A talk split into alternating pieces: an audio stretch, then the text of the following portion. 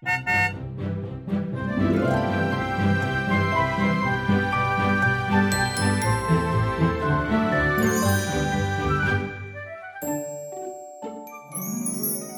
迎搭乘 JK 的身心灵游园车，Life is fantastic。我是 Kevin，我是 Jerome。大家好，我们今天再次回到人类图电影院，然后这一次我们挑的这个电影呢，就叫《实习大叔》的 Internship，这是一个我自己很喜欢的电影。对，那今天在进入到聊电影之前呢，我们先简短的回复一下，就是有一位听众朋友在脸书上面就是有私讯问了一个问题哦，就说之前我们在那个二零二七的那两集有讲到说，其实二零二七之后，整体的大的磁场或者是能量场的变化会变得越来越个体人取向，但是呢，我们在讲 Rave 那一集呢，又讲说，但是这些新生的 Rave baby 呢，他们其实又是要体验一个一体性的意识，然后他就问说，那这两者之间有没有冲突跟矛盾？好，那我简短的讲一下我的想法，就是说这其实是呃没有矛盾的，因为其实整个大环境它的预设，它会影响到的其实是我们这些人类。好，所以其实不会影响到那些 Rave 这些个体性的趋势，它影响到的是人类。那 Rave 有它 Rave 他们自己的一个生活方式跟运转方式，所以其实那个一体性跟个体性的这个其实并没有相冲突。嗯，而且再补充一点，因为好像我们之前也有说到，其实我们做的角色不是去做预演嘛，不是已经看到一个画面，然后跟大家去说明，我们自己也不知道这个事情会怎么去发生。所以其实好像人类图常常强调，就是我们每一个人都是一个时间的。见证者，所以我们要做的事情就是好好看这一场戏嘛。所以其实我跟 Jerome 应该也很期待这个未来会怎么发生，如何在个体性的同时，可能也会出现这一些比较好像有这一种的非个体性的 Rave 的这个存在。嗯，这个是我们在这个年代是没有办法可以预想到的。就好像我当时说的，如果你从一六零零年的时候你去想象现在的这个可以飞来飞去的世界，真的可以想象到吗？应该不行吧。所以我觉得就是好好的保持一个观光。客的心去看一下未来的这个风景是如何，而不需要去相信太多。就是哦，对啊，这个事情会怎么去发生？因为我觉得怎么想，其实我们也想不通透的。嗯，对。好，那回答完这个问题之后呢，我们今天又回到我们的人类图电影院实习大叔的 internship，嗯，对，是实习大叔哦，不是大家以为的那个什么高年级实习生，那个是另外一部片子哦。他们英文名字是差不多的，因为它叫 The Intern，这个就是 The Internship。所以如果大家找的时候就要小心一下找。对，好，那 Kevin，因为你刚才一开头讲到说你非常喜欢这一部电影嘛，对对对，你先跟大家讲看看，说你为什么喜欢这部电影。其实我有时候啊，我看电影的时候，我通常会有两个主要的题材，然后我发现我跟 Jerome 是完全很不同的、嗯、哼的兴趣的。题材的嘛，因为他是喜欢看一些可能 Marvel 啊，或者是他比较看一些灵性一点的，就好像 Good Will Hunting 这一种的。然后我自己喜欢的是两种，一种就是比较烧脑型的，就好像。啊、呃，全面启动 Inception 这一类型的，嗯、但是另外一个极端，我也会比较喜欢一些幽默，但是很生命感觉很重的电影。然后在美国的这一些幽默的电影里面呢、啊，我特别喜欢，其实有几个演员，一个就是 Ben Stiller，Ben Stiller 就是他拍很多一些搞笑的电影，对。但是它里面还是有深度的，嗯，就好像那个叫 Wife，你说白日梦冒险王，对对对，然后还有一个就是 Meet the Parents 的那一些。系列就是跟那个他要去回去看他老婆爸爸的那一个系列。Oh, OK OK 啊、uh. 嗯，然后但是我们今天要看这个电影啊，它有两个主角，一个叫 Owen Wilson，另外一个叫 Vince Vaughn。他们两个其实也是，如果你要看美国的电影的时候，有一些他们是做主角，有时候他们也是做一些客串的角色，但是他们常常你会看到他们。他们最经典有一个电影叫 Wedding Crashers，就是婚礼终结者。然后这个是我觉得是很好笑的一个电影。然后另外一个 Vince Vaughn，他其实也是有另外一个电影，就是跟六人行的 Jennifer Aniston，他拍了一个叫《同床异梦》的 Break Up，也是很好笑的。他们的电影，我觉得除了好笑之外啊，他们很多时候是很有一个人生的深度在里面，有一些东西想表达的。包括这个实习大叔里面，他也是有一些很好的。Message 很好的讯息，很想去跟大家分享的。然后这一电影还是 Vaughn 他有一起去创作的一个剧本，嗯，他好像有加入编剧，对不对？对对对对，所以我觉得这个电影就是为什么我们会跳，当然就是还是有一个原因，就是因为这个电影它谈的是关于职场。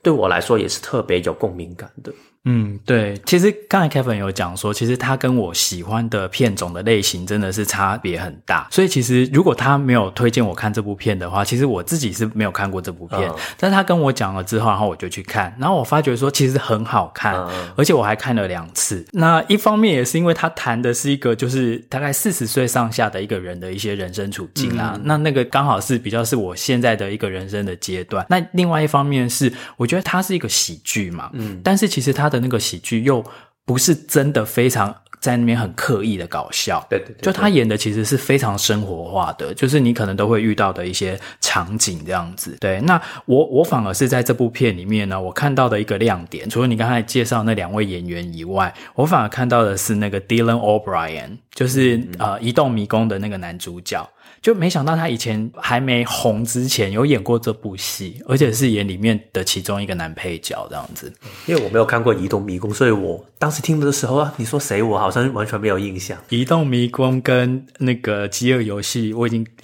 一直推荐你要去看。Anyways，好，那我们现在先讲回来，因为这个片子啊，它其实是讲说两个中年人他们被迫转业嘛。对，对对。所以其实我们今天聊这个电影，我们很多的时间我们会 focus 在说，如果你今天是到了一个中年人，甚至也许你不要觉得说你是中年人才会遇到被迫转业的问题哦。其实因为现在的公司或者是产业，它的那个更迭是非常快的。对你不见得说做一个行业，你就可以从年轻一直做到老，你一直都要有一个转业的这种心理准备。所以这个都是我们今天会来聊的话题。那首先我们是不是要先讲一下，因为实习。跟大叔这两个主题嘛，讲、嗯、到实习，因为 Kevin 是在美国念大学的，而且念的是商学院，所以在我所知啊，好像美国的商学院的这些大学生，呃，实习是非常重要的一个环节。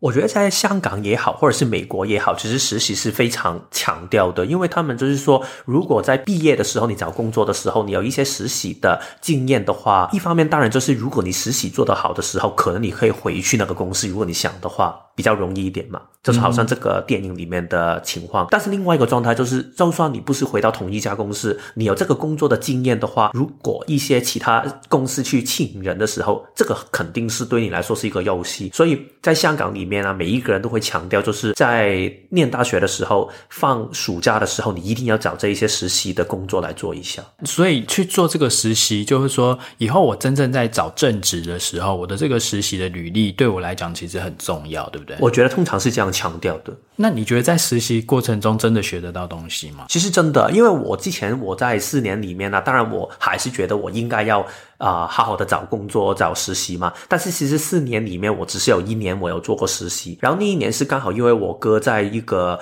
顾问公司来工作，他是叫那个 Booz Allen，这是一个头四大的顾问公司。然后当时他有一个项目在香港要做，然后。刚好他们缺人，然后他就推荐了我去做，然后我就去做很多帮忙。当时这是我第一个工作，然后第一次去体验工作是什么一回事。然后当时有很多这些价值观，其实是一直影响到我现在，就是如何可以好好的去做一个 PPT 也好，如何的去做一个论点也好，或者是一些工作的态度也好。其实我觉得这一些东西，无论是我亲手的去经历的也好，或者是我从旁边看到一些比较已经在职场下面做了很多年的。人工作也好，其实里面真的有很多东西是让我可以学到很多的。嗯哼，所以如果今天在听这个节目的你，你如果还是一个大学生，然后如果你也是念这种商业相关的，也许你自己也会有你的一个实习的一个计划。对，那对于像那个刚才 Kevin 讲的说，在比较大的那些组织里面啊，他们其实对于这些 intern，对这些实习生，其实他们是有他们训练的一个步骤跟一个 training 的一个 process 这样。但是当然这个要看公司，因为其实除了我刚才说暑假的实习，我后来到维他奶工作的时候啊，我的那个 title 也是 management trainee，就是管理培训生嘛，所以其实某程度上也是算是一个实习跟正职的中间的位置。就是反正他是去看你一下你的潜能在哪里，在这个阶段里面，其实你真的可以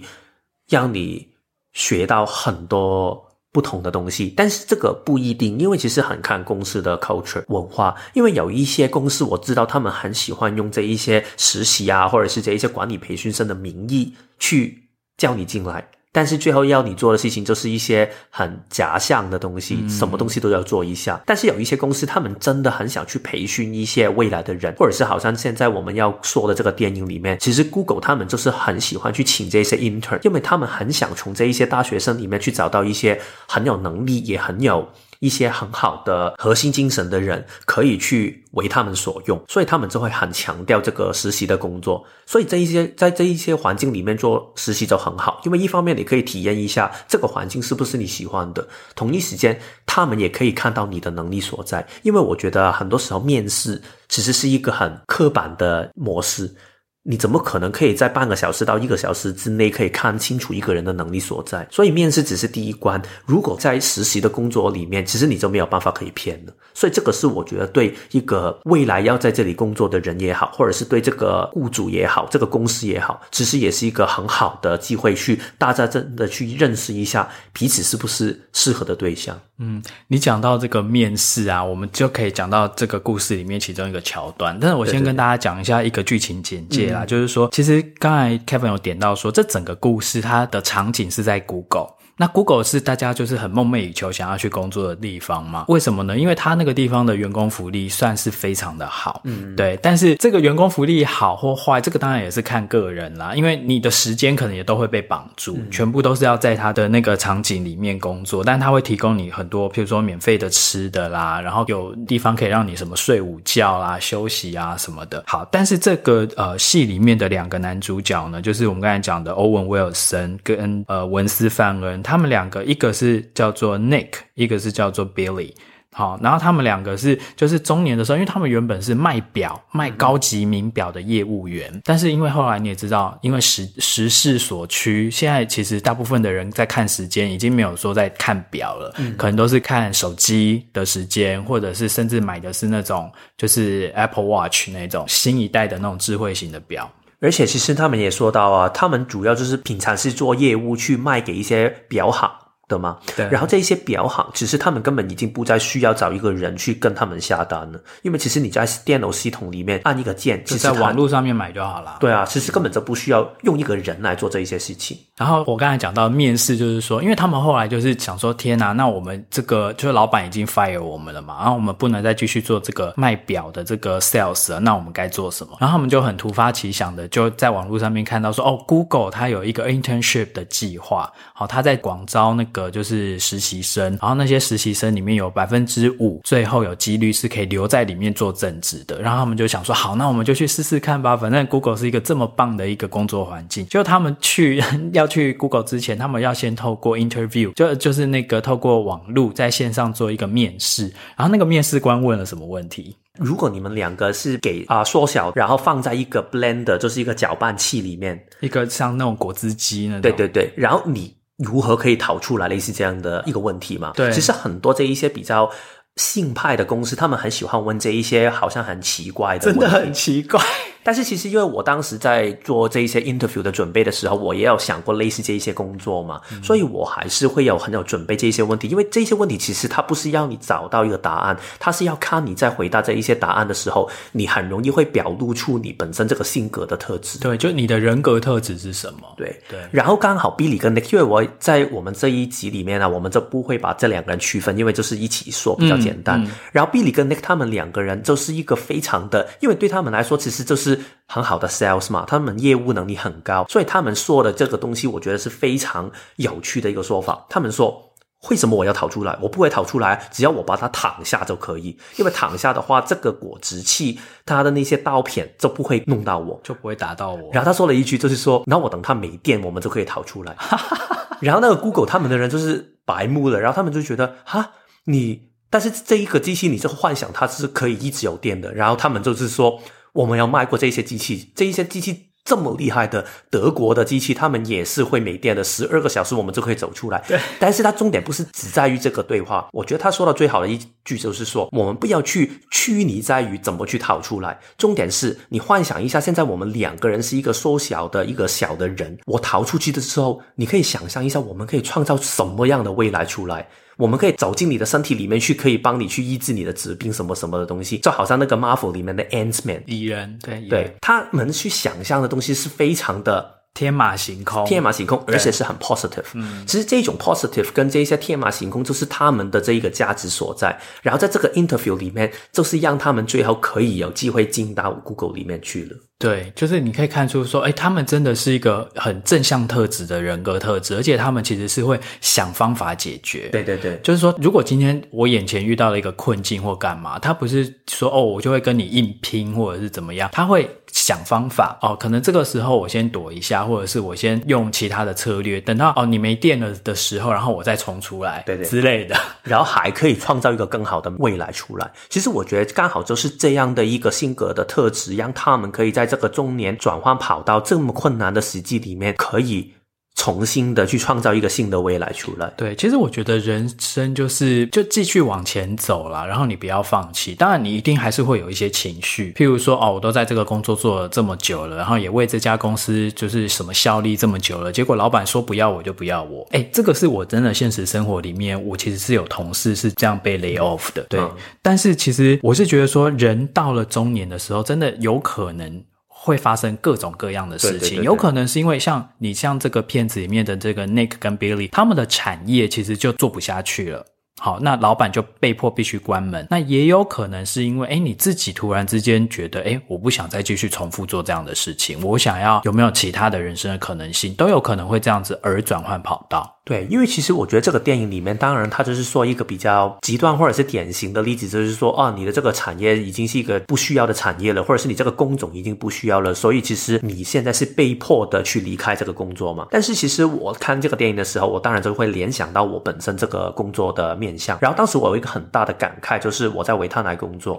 然后我发现到一个很特别的地方，就是原来我们很多时候以为我们自己。啊，做得很好的东西，只要你一离开你的这个公司，一离开这个产业的时候，可能你什么都不是。如果你们记得我之前有说过，就是我去想，如果我要离开行销的时候，我可以做什么？如果我要去旅游的时候，我可以做什么？我发现，诶，好像我是没有什么能力的。我觉得是这样的。然后当时我也在维他奶的时候发现了一个情况，就是原来我们一换了这个老板的时候，有一些同事他们就没有办法可以消化这个改变，因为对他们来说，其实如果你越做得久的时候，你可能真的能力其实不是一种真正的原实力。很多时候，这个实力可能只是因为你很熟悉这个老板的性格，你知道什么时候跟他说话的时候，他就会听进去。你熟熟悉了一种相处的模式，在这个公司里面是非常有用的，因为你很知道这个公司跟这个老板的运作。但是，一离开的时候，如果你没有把这些能力转化成为你的原实力的话，你就会很容易给淘汰掉了。你会突然发现，你一离开这个地方的时候，你好像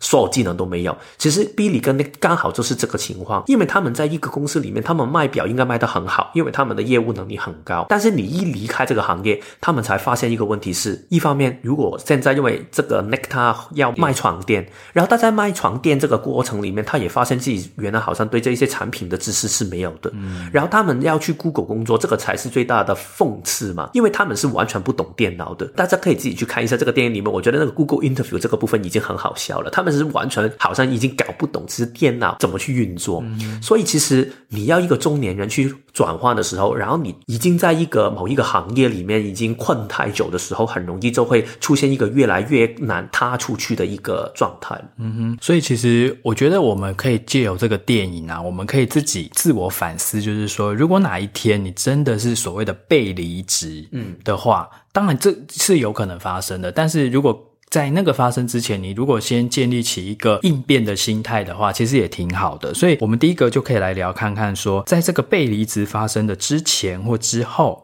你要有哪些实际的准备，或者是心理的准备。像我们刚才讲到说，这两位大叔啊，他们后来就是因为做。这个原本卖表的生意没有办法做了，业务没有办法做了嘛，所以他们要去尝试，要去学新的东西，尤其是进到 Google 那种高科技，或者是那种更年轻人的东西，真的对他们来讲是踏入了另一个世界。所以我觉得第一个你要先，你要先能够接受改变，嗯，然后你要先能够相信说你一定可以学得会新的东西，嗯。对，我觉得真的很认同。其实我觉得接受这个改变是第一步，因为当你的心态准备好的时候啊，你才可以做下一步的行为。我当时在维他奶跳到李尔森，再到现在做人类图的工作的时候，其实我觉得这是每一次的心态的转变。然后当你做了这个心态的转变之后，下一步要做的事情就是你要好好的找好自己的定位。因为其实你可以幻想一下，现在你是跳到一个新的环境里面去嘛，就好像 Billy 跟 Nick 他们以前是做业务的，现在他们要跑到去 Google 去做 intern。当然，心态的准备很重要，但是有一些实际的问题，你还是要去面对。第一个就是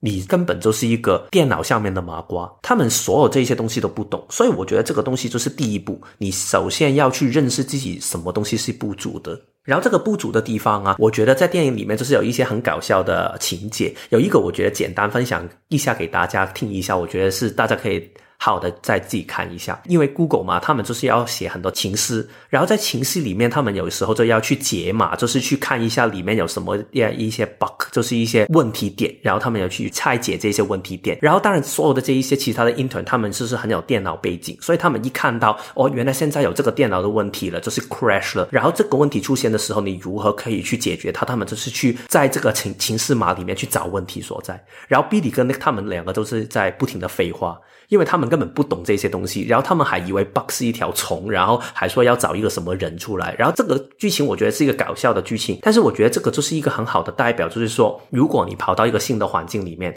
但是你的心态还没有准备好，你知道自己的能力不足，但是你害怕给其他人看到你的不足够，然后你想去强硬的去。啊，show off 就是啊，对，其实我很懂你们这些东西的话，其实这个反而会要反效果。所以我觉得，在一个新的环境里面，你换到一个新的跑道里面，第一个要做的事情就是你真的要去 be humble，你要谦卑一点的去承认，原来我有一些面向是我不懂的。这个我觉得是第一个很重要的面向。对，其实简单来讲，就是你要有做好一个自己归零的一个准备。对对对，就是你原本会的那一些东西，它不是没有价值哦，对对对，而是说它可能已经比较不能够应用在你现在的这个。个职场的状况里面了，而你现在，比如说你新的一个产业，或者是一些新的呃这个产业里面所需要一些技能跟知识，你要从头去学习。那你从头去学习的时候，你真的就是谦卑，不要装出一副好像哦，这个以前我们都是怎样怎样做的啊，不用，你就是要呃很谦卑的去跟你现在的这些同事去学习。那当然，在这个故事，在这个剧情里面，因为 Google 里面大部分的人其实年纪都很轻嘛，嗯、所以他们等于是四十几岁的人进入到了一。群二十几岁，通常都是二十出头的一群人里面，然后其实这个我们待会也会聊到一些代沟的问题，嗯、但是我要讲的就是说，你必须要去啊、呃，常常要给自己打气，因为其实你转换一个跑道之后，其实你一定会遇到很多的挫折。但是在挫折里面，你要去磨练的就是你的韧性。嗯、那个韧就是一个强韧的那个韧，就是你要耐磨，然后你要可能不耻下问，或者是你要能够想尽办法跟大家 hang out。但是人家能不能不能接受你，那个还不一定哦。就好像他们一开始要想要打入这些年轻人的时候，其实他们是被排挤的。对对对。譬如说中午吃饭的时候，他们想要跟别人并桌，别人都不接受他们呢，所以他们到最后就只好跟另外一个就是 a loner，就是也是一个边缘人去一起。吃饭这样子，其实我觉得这一些挫折啊，你一定会遇到的。但是遇到这一些挫折，不一定代表是你的失败，或者是你的能力不够。很多时候，只是因为你勇敢的去走出你的舒适圈。因为如果比利跟他们没有这个梦想的态度的话，他们只是。觉得好啊，那没关系，我就一起去做业务的话，我肯定觉得他们会有其他的工作适合他们的。这个的话，他就会比较舒适一点。但是他们真没有办法可以重新的去学会一些新的东西，跟可以跳出他们的舒适圈，所以他们愿意去这样做，所以才会遇到这么多的困难跟挫折。然后我觉得重点就是在这个。不懂的过程里面，也不是说啊，好啊，我就好好的躺平，然后什么东西我都不管，然后我就允许自己在这一些东西不懂。我觉得重点是慢慢用一个你自己舒服、更有力量的脚步去好好的学习跟受正，但是不要强迫自己要就是一天一晚就可以把这一些东西可以好好的学会，甚至要补强到跟其他人一样。因为你的强项不是在这里，你就要好好的承认，但是在过程里面慢慢学习就可以。再加上就是你也，因为其实我真的觉得说人生没有白走的路，就算你以前的那一些业务的经历，或者是你以前前一份工作的那一些所累积的那一些成果或知识啊，虽然现在已经没有办法立即套用到现在的这个工作上面去做，尤其是如果你又换了一个产业的话，但是你曾经拥有有的那一些知识或者是你的经验，绝对它就是存在着。好，所以你你也不要太妄自菲薄。好，就是说你要先盘点一下，说哪些其实是你的强项。到了一个新的工作环境的时候，你要先观察嘛，就观察说，哎，这边的人他们可能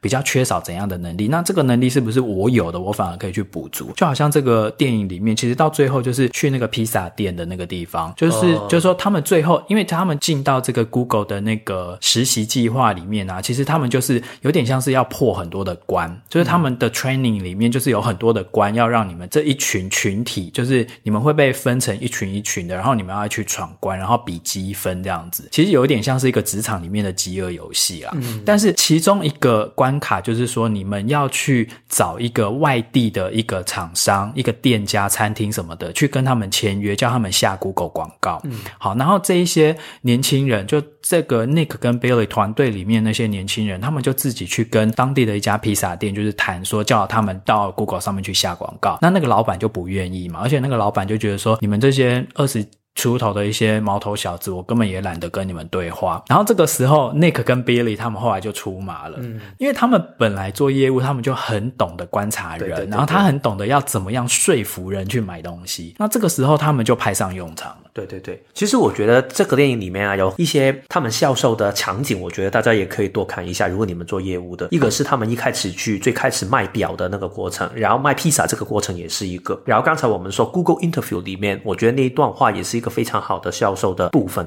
所以好像刚才主任说，就是当你知道自己的能力原来在去销售的时候，然后你去相信你的团队，原来他们厉害的就是一些可能比较技术层面的东西的话，这样的配合的话就会很好。在这个披萨店去找他们卖广告这个过程里面呢，就是有一个很好的配搭，因为当这个 Billy 跟那个他们一说完他们这个说辞，说服了这个老板，觉得开始有一些心动的时候，这一些年轻的团队他们就不停的补。一些资讯给他们，因为他们这一些年轻人就是很懂去找这一些 Google 的资讯嘛，然后他们就去找这一些很多的资讯去说服他。所以换句话来说，就是一方面有一个很强的说服的一个观点，同时也是有很多的这一些细节跟一些 facts 去支持这个论点。所以两个人配合在一起的做得很好。但是我觉得除了这个销售的能力之外啊，我觉得最感动的就是他们能够把自己的销售能力可以把它。进化到成为一种激励团队的能力，因为其实我记得当时他刚刚给他的老板去裁掉的时候，Billy 跟那他的老板就是去取笑他们说：“你们只能够是步兵，你们根本不是将军的材料。”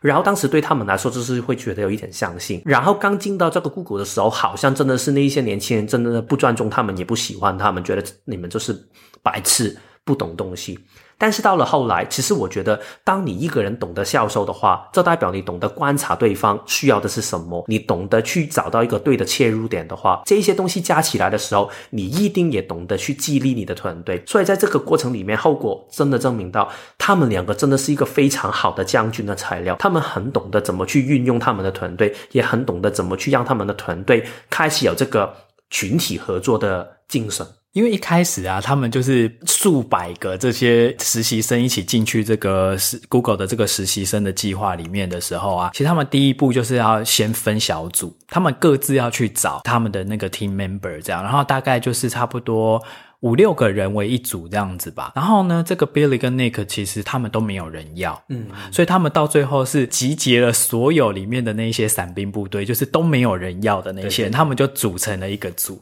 但是这个电影很激励哦，因为到最后啊，实际上被 Google 留下来让他们晋升为正职的，反而是他们这一个组，其他的那些什么哦，哈佛毕业的啦，什么牛津剑桥的那些啊，什么史丹佛的啊，Google 反而都没有录用。他反而录留下来的就是这一群，就是原本大家不要的。那这个故事好看跟激励人心的地方，就是说这一群人呢、啊，他们如何从他们原本每一个人都对自己没有自信，好，都觉得说啊，这反正自己不可能啦，反正我们就是做不好啦，没有人要啦的情况之下，他们彼此之间加总起来，而且就像刚才 Kevin 讲的，就是像那个 Nick 跟 Billy，因为他们的年纪毕竟比这些大学生多很多嘛，所以很多时候这些年轻人遇到挫折的时候，他们两个就会出来。讲一些激励士气的话，尤其其实这部电影里面呢、他一直向另外一部很早期一九八零年代的一部电影致敬哦，就叫做《闪舞》（Flash Dance）。闪舞的那个故事就是讲说有一个女生啊，她自己是一个什么钢铁焊工，但是她一直想要学芭蕾，她想要去跳舞，可是整个环境就不允许嘛。但是她还是很努力的去圆梦，叭叭叭叭这个故事。那因为这个闪舞的电影实在是太久远了，我自己也没有看过啦。但是其实这部片里面，这个 Nick 跟 Billy 他们好几次都提到这个，尤其是在最后啊，就是大家揭晓说到底哪一个 team 会被留下来变正职的时候，然后他们这一个 team 出场的时候，带着很多的披萨，还跳舞出场，那个时候的用的那一首歌曲，其实就是闪舞的那个主题曲。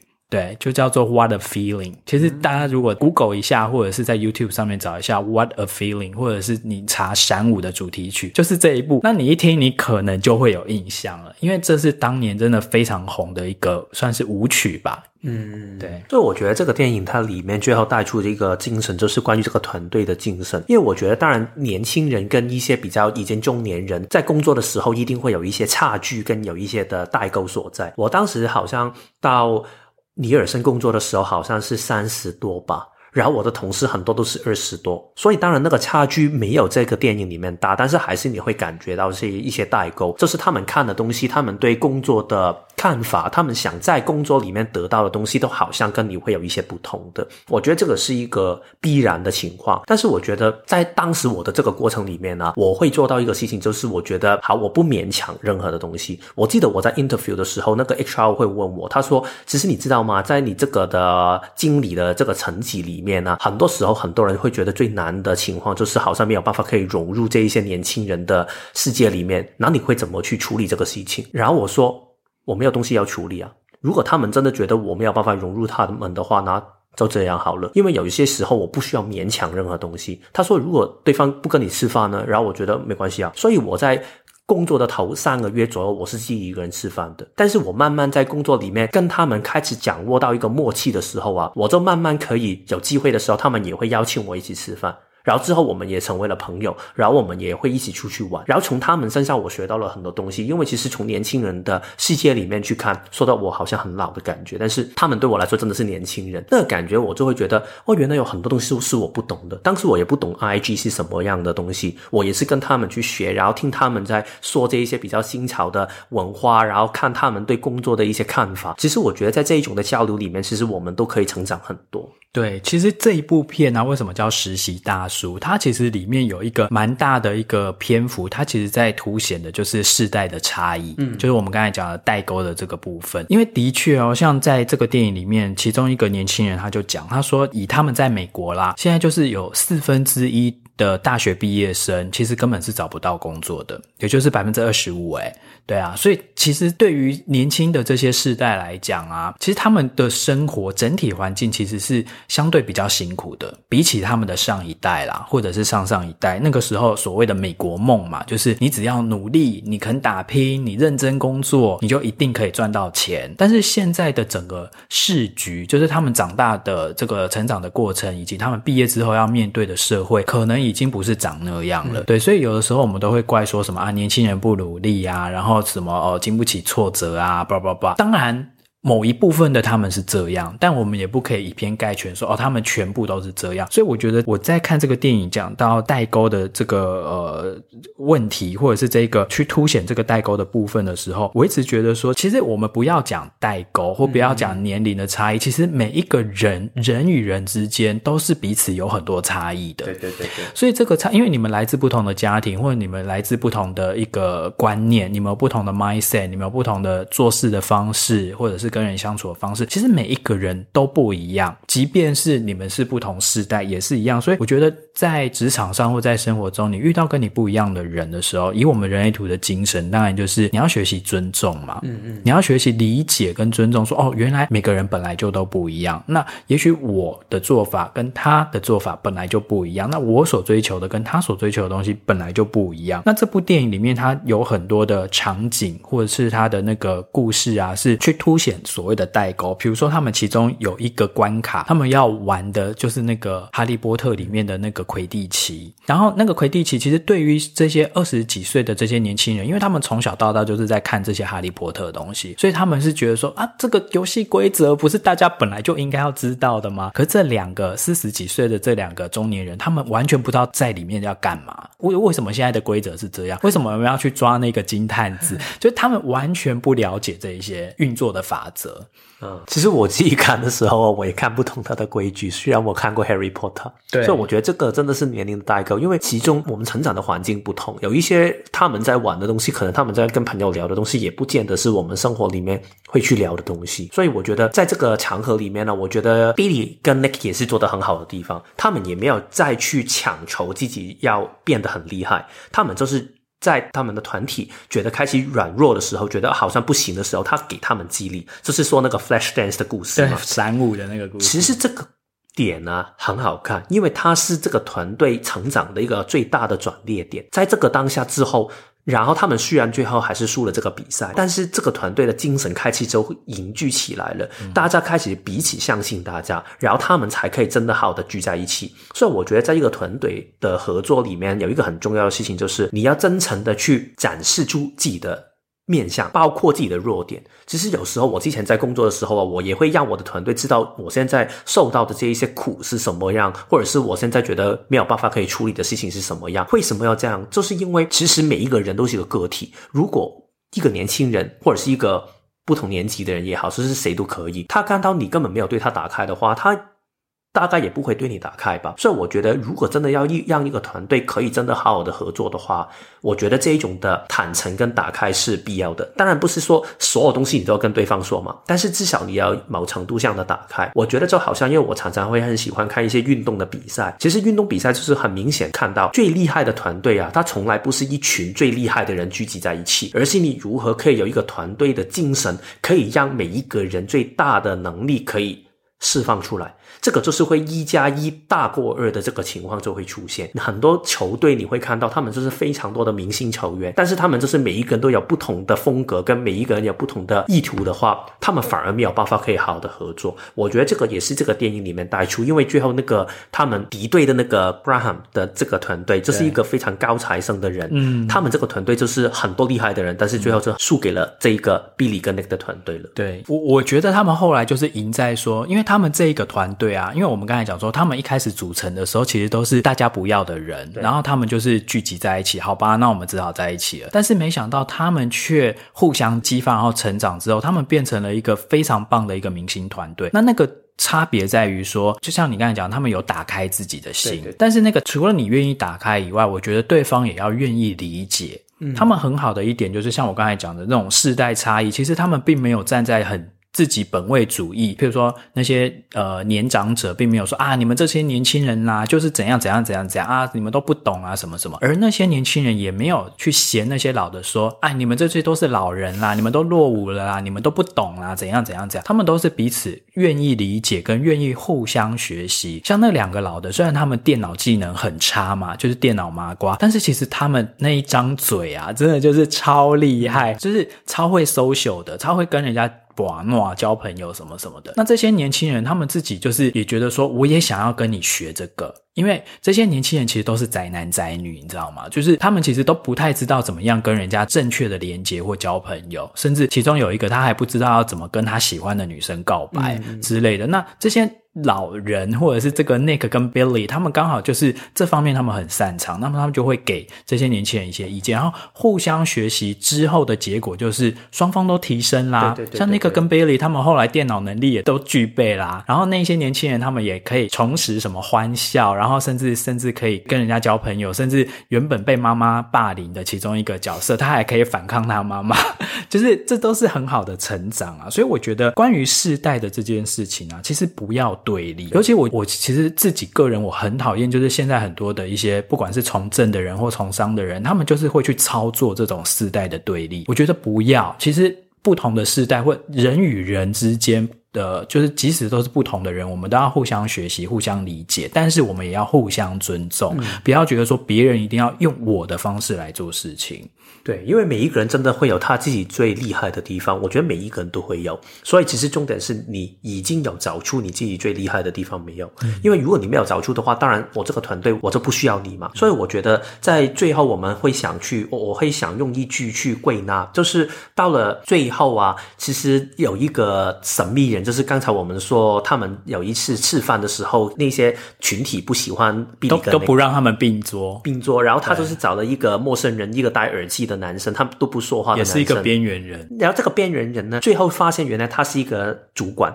所以我们就是说这个戴耳机的神秘主管嘛。然后这个人啊，他最后说了一句话，我是觉得可以很好 wrap up 这一集的，就是他说：“They are just weird enough to make them interesting。”所以他说这些人就是够奇怪，但是他们就是够奇怪，可以让你会觉得有趣。这一句话很有深度，因为如果这个人太奇怪的话，就代表其实你很难去用他。但是如果他不奇怪的话，这个人大概就没有趣了。嗯、所以你要有一点点的奇怪，让其他人看到你的独特性在哪里的时候。这个人就会有趣，然后这一群人就是很可以创造出一些很不同的东西。然后你可以幻想一下，如果每一个这样有趣、奇怪的人彼此都尊重大家，然后可以好好的尊重跟合作的话，其实他可以创造出来的可能性就会非常的大。我觉得这个也可能是为什么 Google 会这么成功。但是当然，因为这个电影它本身拍的时候，它是跟 Google 合作的，嗯、所以 Google 是允许他们去拍。然后当然有一些东西，我觉得也是经过 Google 的审查，虽然他们说没有，但是 Google